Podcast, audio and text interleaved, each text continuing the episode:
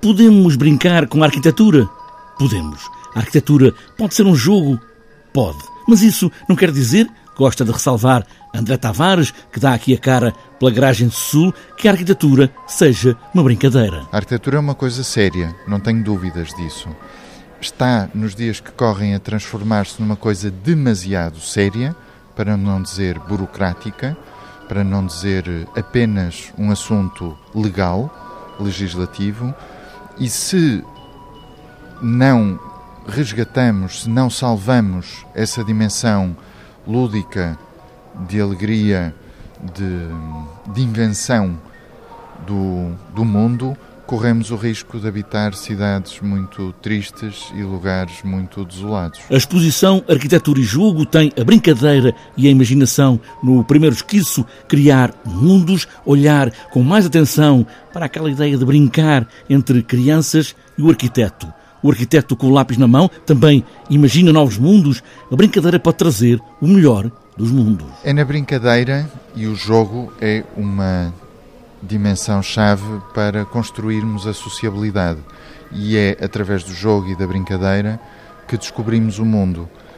São esses mecanismos de descoberta do mundo que estão na chave de decisões de projeto, de arquitetura, como estratégias de construção, eh, formas de encenar a nossa relação do corpo com o espaço, a nossa relação de memória com os lugares, a construção de mecanismos de habitar.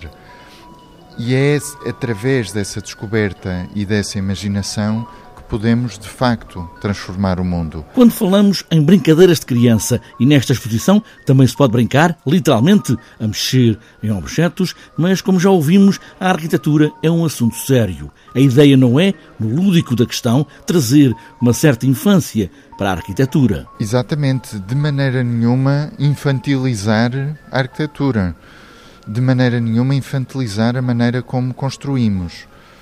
O que é importante é perceber que precisamos de mecanismos de invenção, de imaginação, de alegria na concepção do espaço, na concepção do mundo porque se não imaginarmos o mundo com, essa, com esse fulgor, não o conseguimos habitar com essa, com essa vivacidade.